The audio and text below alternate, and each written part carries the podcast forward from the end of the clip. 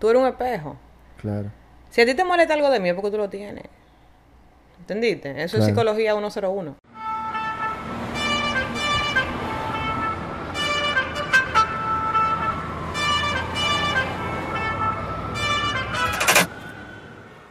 Saludos a todos y todas, sean todos y todas bienvenidos a otro episodio de más de siete temas. Eh, yo sé que ustedes estaban esperando el segundo porque el primer tema tuvo su- sumamente increíble, en mi opinión. Eh, mira, yo te voy a comentar, eh, María Laura, eh, el segundo tema se llama, yo tenía un, en YouTube, yo tenía como una sección que se llamaba On the Road, que era como el camino, donde yo siempre decía lo que me iba pasando en el camino real. O sea, si me iba mal, que me iba mal, si me iba bien, me iba bien. Entonces, para pasarlo al tema de hoy, a mí me gustaría saber cómo ha sido tu camino a emprender. Eh, porque uno, no de los problemas, porque no es el emprendimiento que tienes, el problema es todo en la vida, es que vemos el resultado, tú sabes, vemos que ya tú estás, tienes negocio, es rentable, está bien, eh, con éxito hasta cierto punto, yo sé que tú quieres más, todos queremos más, pero sabemos que tú estás estable, que es lo importante, pero nadie sabe a lo mejor cómo tú empezaste, eh, los tropiezos que tú tuviste, eh, tengo entendido que tú empezaste por la cafecleta. Exacto, o sea, nadie, nadie, o sea, me imagino que la gente cercana a tuya sí lo sabe, pero lo que no ven quizás no. Entonces, ¿cómo fueron tus inicios? Eh, ¿Fueron fáciles? ¿Fueron difíciles? Mira, ningún inicio es fácil. Los inicios no son fáciles. Y definitivamente fue un salto al vacío. Claro, Eh, fue una experiencia de, de mucha euforia y mucho miedo al mismo tiempo. Yo siempre he tenido la, eh, la ilusión de crear algo, de que, de que poder tomar decisiones. claro. ¿Sabes cuando yo me di cuenta que yo quería ser emprendedora? ¿Cuándo? Me voy un poquito más para allá de tu pregunta. Claro, Cuando claro. yo me vi en una empresa trabajando, yo dije, ¿sabes qué? Mi opinión aquí no se va a tomar en consideración. Porque yo soy una de cuatro gente más para arriba que hay y yo no puedo trabajar en un sitio donde a mí no se me escuche. Y yo dije, ¿sabes qué? Cogí mi experiencia, trabajé, porque siento que es muy importante también, tú sabes, tener ese hábito de un horario, de disciplina y todo eso. Pero yo dije, no, yo, yo voy a probar mi suerte. A mí me gusta crear, me gusta eh, mejorar cosas que yo veo que pueden funcionar mejor. Y, y nada, bajo esa estructura me lancé. Yo tenía miedo, tenía eh, mucha ilusión al mismo tiempo, eh, pero, pero yo soy de las que creo que el miedo, el miedo muchas veces, si dejamos que no, nos arrope, puede ser peligroso. No, no, no, no puede eh, castrar de hacer muchas cosas importantes en la vida. Claro. Que después no podemos arrepentir más adelante. Y cuando tú dices miedo, ¿era miedo tú intrínseco o, o- porque estoy leyendo un libro que se llama Fear is Fuel, como que el miedo es eh, gasolina. Y e- e- es, interesante cómo a veces tomamos el miedo de ajeno. O sea, por ejemplo, tú vas en una calle, a tu amiga le, le atracaron en esa calle y ya tú andas con miedo en esa calle. No necesariamente por una experiencia tuya. Entonces, ¿en tu caso era miedo tuyo o era miedo de que tú habías, habías visto personas que no habían logrado lo que querían? ¿Cómo era ese miedo? Bueno, eh, digamos que un poco de todo, realmente. Yo mayormente era un tema ya intrínseco de cuan- del miedo al fracaso. Ese fue tu primer emprendimiento, ¿verdad? Sí, Ok. eso fue mi primer, bueno, antes de mi carrera musical, que no fue una carrera, fue déjame meterme en un estudio, grabar tres o cuatro canciones, porque ahora yo quiero ser cantante y después Claro. así como que, ok, ya, Claro. ya hice lo que esto que quería hacer, déjame seguir. Pero sí, la cafecleta fue mi primer negocio. Eh, que by the way, el tema de la cantadera, yo nunca, yo precisamente lo dejé porque no lo quería coger como una carrera. Yo fue un hobby. Claro. Yo me gusta mucho la creatividad. Claro. O sea, no fue algo como que yo dejé a medias. No, yo simplemente dije, tú sabes que yo me quiero meter en un estudio, quiero grabar canciones, lo voy a hacer. Y cuando ya, que es lo que de hecho, yo en mi casa en un futuro quiero tener un estudio de grabación. Claro. Y quiero meterme con un productor y aprender a producir, está ahí, hacer, porque a mí me encanta la música. Sí, Pero ya negocio, negocio, de que le metí 10 pesos, le saqué 15 o 20, claro. está la cafecleta. eh, eso fue una franquicia. No, no fue una franquicia, fue un. Es una franquicia en Europa que básicamente.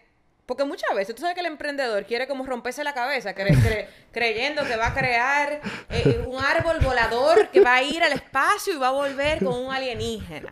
Hermano, a- eh, aterrice y pies en la tierra. Porque es verdad, ok. Yo dije, mira, aquí tenemos muy buen café, ¿verdad? Claro. Pero ¿qué pasa? En las calles es una, un, un tema de muchas veces no tenemos tiempo, andamos rápido, andamos en un mundo donde todo pasa muy rápido Claro. y el tiempo es dinero. ¿Por qué yo no pongo un café de buena calidad en tu camino? Tú que vas trabajando a tu oficina, donde sea. Claro. No un coffee shop que tú tengas que pararte a comprar, no. Un carrito que esté literalmente, que ya tú te bajaste del carro y tú estás caminando para entrar, por ejemplo, a un tribunal, como un paro legal, y tú viste el café y te lo, dame un café, pa' que te seguiste. Claro. Yo veo eso en Europa y digo, déjame aplatanarlo. Porque sí, porque mira, ves el caso de Yocomo, por ejemplo. Claro. Sucha aplatanado, aperísimo. Claro, durísimo. Durísimo. Yo cojo eso, vengo, mando a hacer un carrito, lo, obviamente le hice cambios, no fue, fue, cogí la idea de un- un- lo que es una mobile coffee shop y la adapté aquí. Entonces, eh, realmente es un proyecto muy bonito. De hecho, todavía está funcionando. Yo lo, lo- los rento, los carritos.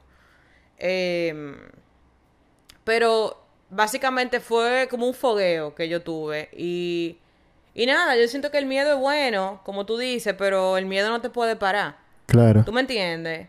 Y al final eh, no me arrepiento de haber empezado. ¿Tú Eso te iba a preguntar, porque tú, vuelvo y te repito, cuando vi la entrevista tuya, tú decías que tú lo volverías a repetir. Y Ah, quizá, quizá una persona lo ve y dice, pero ya perdió su tiempo. Entonces, como que, ¿por qué tú, lo, tú entiendes que se- tú lo volverías a repetir? Yo no cambio, ¿tú sabes qué? Si a mí me dan la opción de cambiar algo de mi vida, yo no cambiaría nada. Hasta lo más estúpido que yo creo que yo pude haber hecho. Yo creo que pasó por algo. Yo creo que eso me dio una experiencia. Claro. Y, y es el mismo caso del café. Es el mismo caso del, del carrito de, de la cafecleta. O sea, la- e- el, el modelo de negocio no se prestaba para el momento que estábamos viviendo aquí como país. Porque tú sabes que aquí hay un tema de seguridad Sí. para el tema peatonal. Hay un tema del tema de permiso, espacio público. Yo es un tema un poquito delicado, tú me entiendes, pero yo no me arrepiento. Yo no me arrepiento, o sea, eso y para mí es un negocio, de hecho, yo lo estaba hablando en estos días, yo dije, mira, en un futuro yo planeo relanzarlo, porque todo para mí es un negociazo. Claro. Simplemente fue en un momento que no era el indicado, porque para mí timing is everything. Yo Claro. creo mucho en el timing de las cosas. Y no, que va, ¿cómo me voy a arrepentir? Me, me encantó, me encantó. O Para ti fue un éxito ese, ese Claro. emprendimiento. Porque mucha gente que no ve quizá dice, bueno, voy a dejar esto, fue un fracaso. Que en tu caso, yo sé que tú quieres reanudarlo, pero lo tienen en hold. ¿Tú sabes qué? Que yo entiendo que ver eso como, ver las cosas como un fracaso es no profundizar un poquito más y tratar de entender el por qué. En el sentido de que, ¿tú sabes la cosa que yo aprendí con ese negocio? Yo aprendí de constituir una compañía, que puede sonar algo muy, muy tonto y pequeño, pero es un proceso legal. Innecesario. Y muy necesario. Claro. Está eso. El tema de reclutamiento de personal. El tema del trato con clientes. El tema de saberme cómo empezarme a codear de manera empresarial y manejarme como una microempresaria, como lo que yo era. Claro. Eh, óyeme, es un sinnúmero y todo te va preparando para algo. Todo te... pre- ¿Tú sabes qué?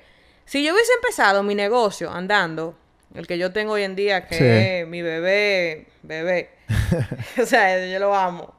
Eh, si yo hubiese empezado andando sin haber empezado ese otro negocio antes, tú sabes que yo no tuviera ni la mitad de la mitad de la mitad de la experiencia que yo tengo ahora. Claro. Porque todo, la vida una universidad, viejo. Eso es como que tú, tú te digas a ti, tú te arrepientes de tener, bueno, tú puedes, puedes arrepentir de tener amores con una jeva, si te pegó los cuernos, lo que sea, pero Claro. yo te apuesto que tú aprendiste más que el diantre, Claro. ¿entiendes? Claro. De todo se aprende en la vida, de todo. Claro.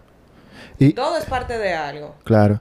Y tú, eh, actualmente, eh, porque este, este es otro tema, eh, ya tú tienes andando, sé que te ha ido muy bien, gracias a Dios, pero todavía tú tienes duda en algún momento de... Porque yo sé que siempre la persona tan emprendedora como tú siempre quieren como, me imagino que innovar. Sí, Pero claro. Me imagino que en cada innovación, quizás tú tienes un porcentaje de duda todavía, o ya tú no tienes ningún tipo de problema ni de miedo actualmente. Pero Elon Musk tiene miedo. ¿Cómo yo no voy a tener miedo? O sea, ¿quién no tiene miedo? Es lo que estamos hablando ahorita, señores, somos humanos.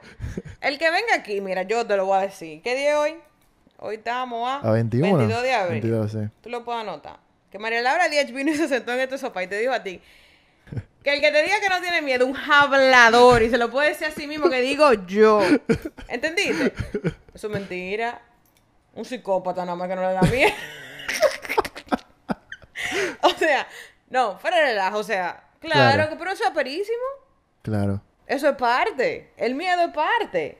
Claro, Y después que tú lo enfrentas y tú pasas ese obstáculo del miedo, tú te sientes como Superman. claro. Ahí que tú dices, wow, vale la pena enfrentarlo. Vale la pena. Porque es que el miedo es un sentimiento como cualquier otro. Dime, el que, el que pueda aprender a manejar los sentimientos y apagar uno y subir otro y bajar otro, o se está metiendo algo raro, o encontró una patilla que yo no la conozco. Claro, claro.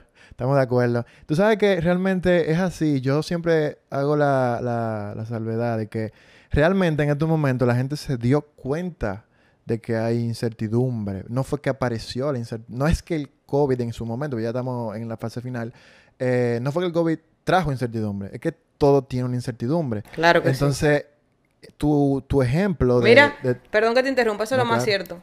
Lo más cierto que a ti alguien, quien sea, te puede... El que te diga a ti que tiene su vida resuelta y que sabe lo que va a pasar el día de mañana es otro hablador.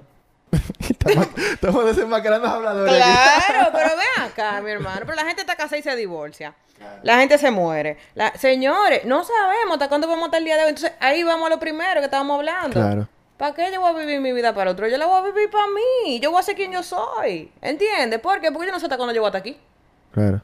¿Tú me estás entendiendo? Y Claro. por algo la vida no viene compartida. Si yo no le hago daño a nadie, yo voy a hacer lo que a mí me haga feliz. Yo le voy a dar para adelante a mis sueños. Y el miedo, hablamos el martes. no hay tiempo para mí.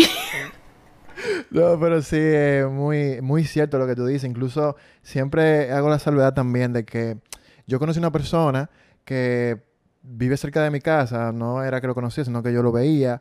eh, a veces nos topábamos en el ascensor, etcétera. Y esa persona, me acuerdo como hoy, que me dijo, mira, esta persona entra aquí sin mascarilla al ascensor. eh, mira esa persona. Y empezó a hablar mal de esa persona, con razón, porque estábamos en un momento crítico. Pero y, y esto va a sonar fuerte, pero esa persona, dos meses después, falleció y no fue de COVID. wow. Entonces, es lo que te digo, como que la gente ve la incertidumbre y dice, ay, eh, es fulanito el que tiene problemas porque fulanito es el que tiene la enfermedad o, o el que no tiene, el que tiene problema económico, pero es que nadie está exento de nada. Así otra vez, así otra vez, como te acabas de hacer. ¿Cuántos de tú tienes apuntándote a ti? Tres, ¿Y cuántos me están apuntando a mí? uno, ¿Entendiste? claro, Es así. claro, Tú eres un espejo. claro, Si a ti te molesta algo de mí es porque tú lo tienes. ¿Entendiste? Eso es Claro. psicología 101. claro, Lamentablemente vivimos en un mundo y vivimos en un país donde ciertamente mucha gente vive pendiente al otro y no pendiente a lo suyo. Y lo más probable es que en lo que tú estás mirando para el otro lado, tú tienes un desastre atrás y tú no lo quieres ver. Porque es más fácil yo señalar la paja en el ojo del otro que mirarme la mía. No. 100%, Es más fácil 100%. ¿Tú sabes lo, lo más difícil que existe en la vida es uno trabajar con uno mismo, como persona, y dejar patrón y defecto atrás? Eso es lo más difícil que puede existir. Claro, Entonces, si yo puedo pararme aquí y yo decir, y yo venir para acá y decirte, mira viejo, en verdad, tu podcast es un disparate.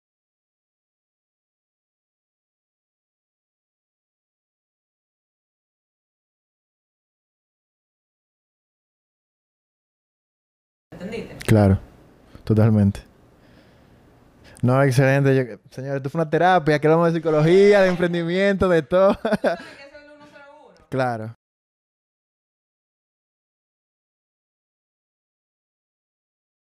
Claro. Que eso puede ser otro tema, así que quédense en sintonía que el día de mañana... Ah. ya ustedes saben, señores, nos vemos el día de mañana y gracias por el apoyo.